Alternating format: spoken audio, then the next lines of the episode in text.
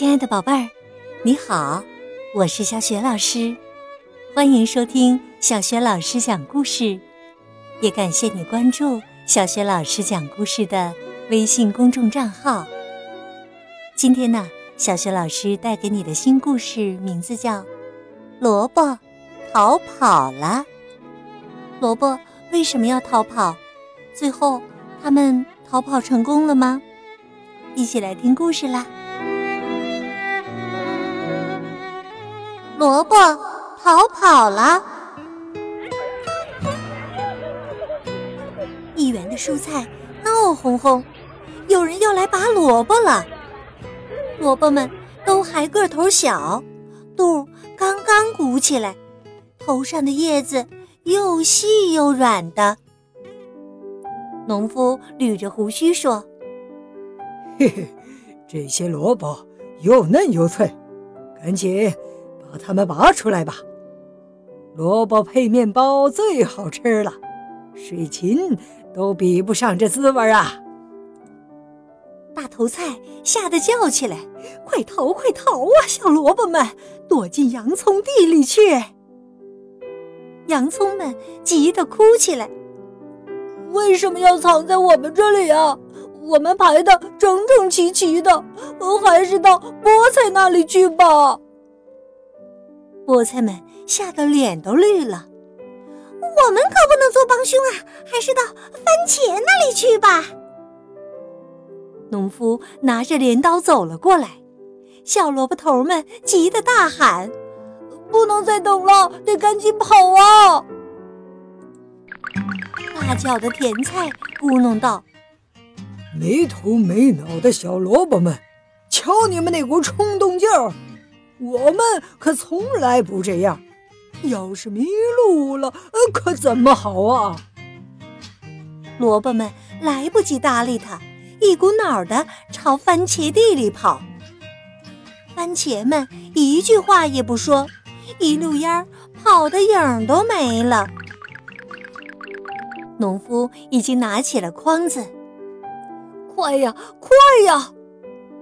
小萝卜头们排着队向前跑，他们一头冲进豌豆田，能躲在这儿也不赖呀。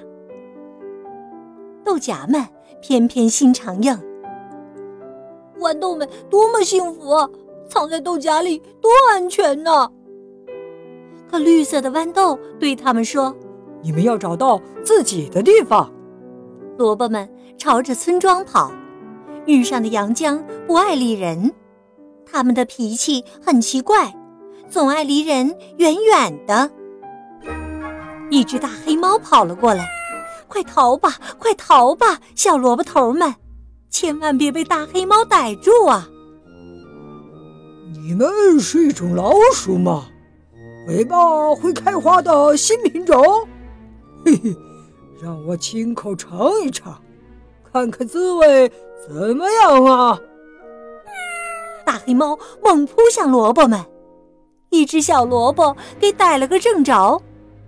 大黑猫尝了一口，说：“呸呸呸，真难吃啊！简直呸，像药一样。”摇了摇尾巴，动了动胡子，大黑猫傲慢的走开了。小萝卜头们可吓坏了。赶紧逃走！咕噜咕噜，小萝卜们突然停下来。我们这是在哪儿啊？在生菜下面呢。生菜可不想惹麻烦，你们去芹菜旁边集合吧。他们用生菜叶抬起伤员。这一次，他们不再奔跑。走吧，朋友们。可往哪儿走呢？朝着阳江那边走。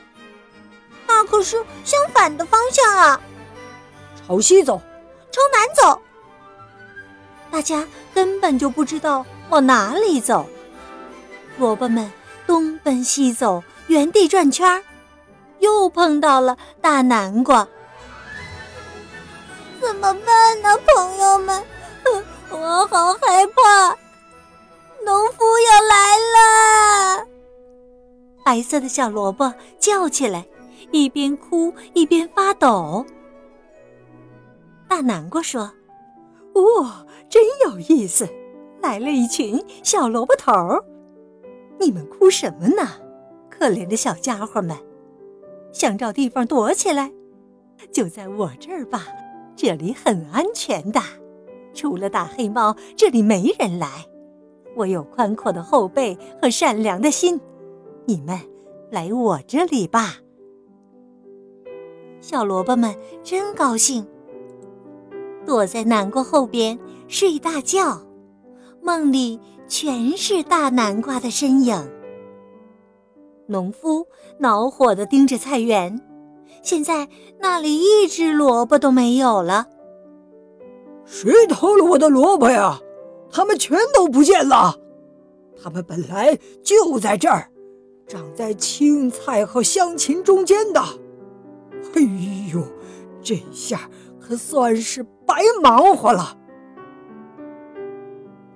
朝鲜记没精打采地说：“哎呦，刚才可真是太惊险了，我吓得，哎呦，抖个不停啊，就像个上了年纪的洋葱头似的。”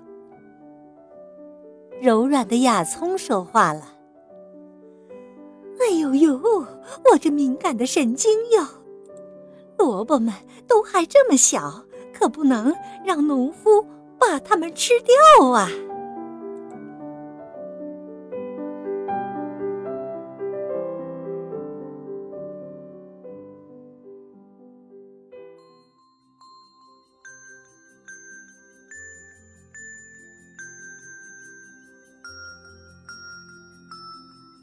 亲爱的宝贝儿，刚刚啊，你听到的是小学老师为你讲的绘本故事，名字叫《萝卜逃跑了》。今天呢，小学老师给你提的问题是：为了逃避可怕的农夫，小萝卜们逃到了很多地方，可是都没有被收留。最后是谁收留了他们呢？如果你知道问题的答案，别忘了通过微信告诉小雪老师，小雪老师的微信公众号是“小雪老师讲故事”，欢迎亲爱的宝爸宝妈来关注。微信平台上就有小雪老师每天更新的绘本故事，还有原创文章、小学语文课文朗读。我的个人微信号也在微信平台页面当中。好了，宝贝们，故事。就讲到这里了，下面进入到我们的睡前小仪式当中吧。首先和身边的人道声晚安，给他一个暖暖的抱抱吧。然后盖上被子，闭上眼睛，想象着身体像柔软的果冻一样放松，再放松。祝你今晚。同样做个香甜的美梦，别忘了明天早晨收听小雪老师的叫醒节目哟。晚安，宝贝儿。